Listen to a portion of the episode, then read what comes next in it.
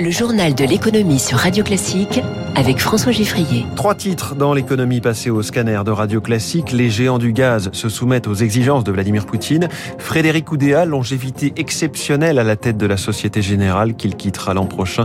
Et puis 3% d'augmentation, 5%. Qui dit mieux La bataille du point d'indice des fonctionnaires va démarrer. Premier invité dans quelques minutes, il a des idées concrètes, très technologiques, on va le voir, pour vraiment mettre la prévention au cœur du système de santé français. Jean-Charles Samuelian Werve, directeur général d'Alan.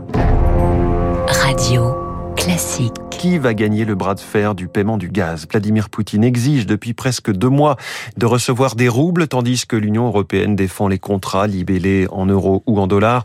Bonjour Eric Mauban. Bonjour François, bonjour à tous. Ces dernières heures, plusieurs grands groupes gaziers européens semblent se conformer un peu plus aux demandes du Kremlin. Effectivement, euh, nécessité fait loi. Impossible pour le moment de se passer du gaz russe. Les clients européens de Gazprom doivent éviter de se diviser, respecter les lignes directrices européennes et puis faire en sorte que personne ne perde la face. Des séances de paiement arrivent. Il va falloir les respecter. Contractuellement, elles seront payées en euros ou en dollars, mais les importateurs vont également ouvrir auprès de Gazprom un compte en roubles sur lequel l'argent sera ensuite transféré. La voie est étroite. La manœuvre permettra de soutenir la devise russe et de freiner le renchérissement des importations de Moscou. Il s'agit de ne froisser personne. La Russie et les pays européens ont tout intérêt à ce que tout se passe bien. Éric Mauban en direct et on verra avec François Vidal si et comment l'Europe peut vraiment prendre son indépendance énergétique vis-à-vis de la Russie. Rendez-vous pour son édito à 7h10. Le prix du blé, lui aussi, bat des records cette semaine. 439 euros la tonne, plus 40% depuis le début de l'année. L'arrêt des exportations indiennes est en cause, en plus des perturbations liées à la guerre.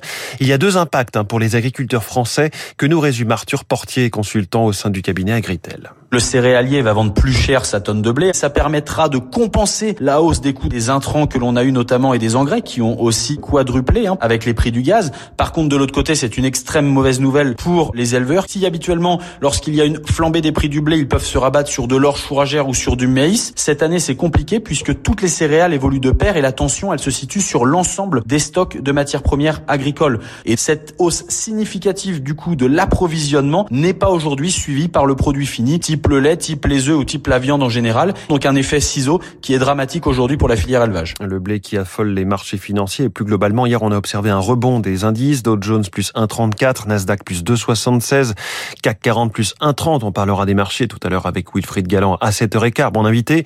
À Tokyo, le Nikkei est en ce moment en hausse de 0,70%. Petite hausse alors que le PIB japonais a reculé au premier trimestre. On l'a appris cette nuit.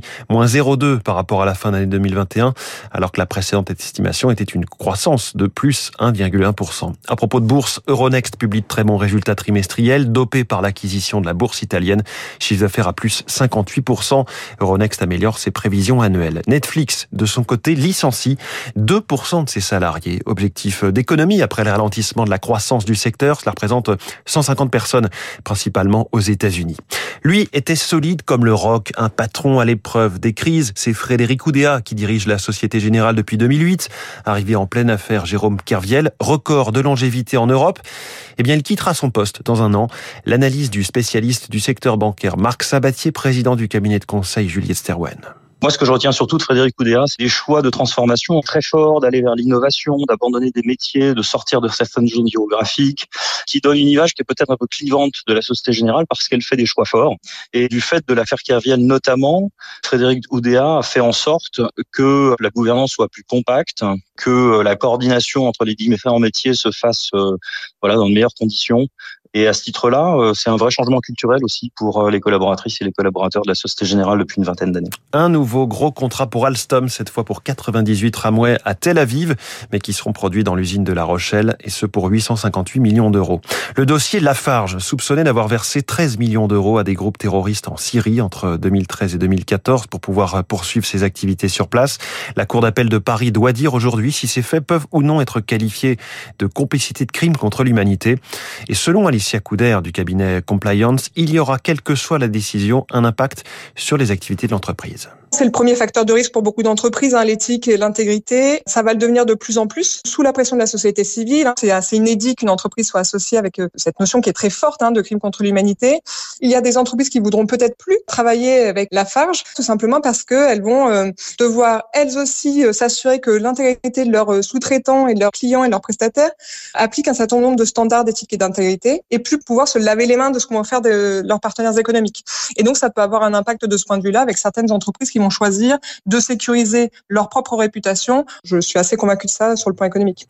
Elisabeth Borne, à peine nommée, chacun y va de ses doléances. Hier, c'est une large coalition de syndicats de la fonction publique qui a interpellé la nouvelle première ministre et lui demande de mettre en musique la promesse faite d'augmentation du point d'indice des fonctionnaires. Émilie Vallès.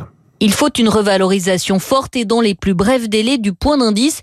Les syndicats entendent bien mettre la pression, alors que le gouvernement a promis il y a deux mois de dégeler cet indice qui sert à calculer la rémunération des 5 millions et demi d'agents publics. Pour l'exécutif, c'est un vrai changement de braquet. Durant son premier mandat, Emmanuel Macron a toujours refusé de toucher à ce point d'indice, mais voilà, avec une inflation forte et durable, difficile de ne pas soutenir le pouvoir d'achat des fonctionnaires. Désormais, la vraie question est de savoir de combien sera revalorisé ce point Les concertations n'ont pas encore commencé, indiquent les syndicats, mais la CFDT plaide déjà pour une hausse de 3% à minima, quand d'autres comme la FSU évoquent 5%, ce qui n'est pas anodin pour les finances publiques, car selon les calculs de l'exécutif, un point de plus coûterait de façon pérenne 2 milliards d'euros à l'État. Les précisions d'Émilie Vallès pour Radio Classique.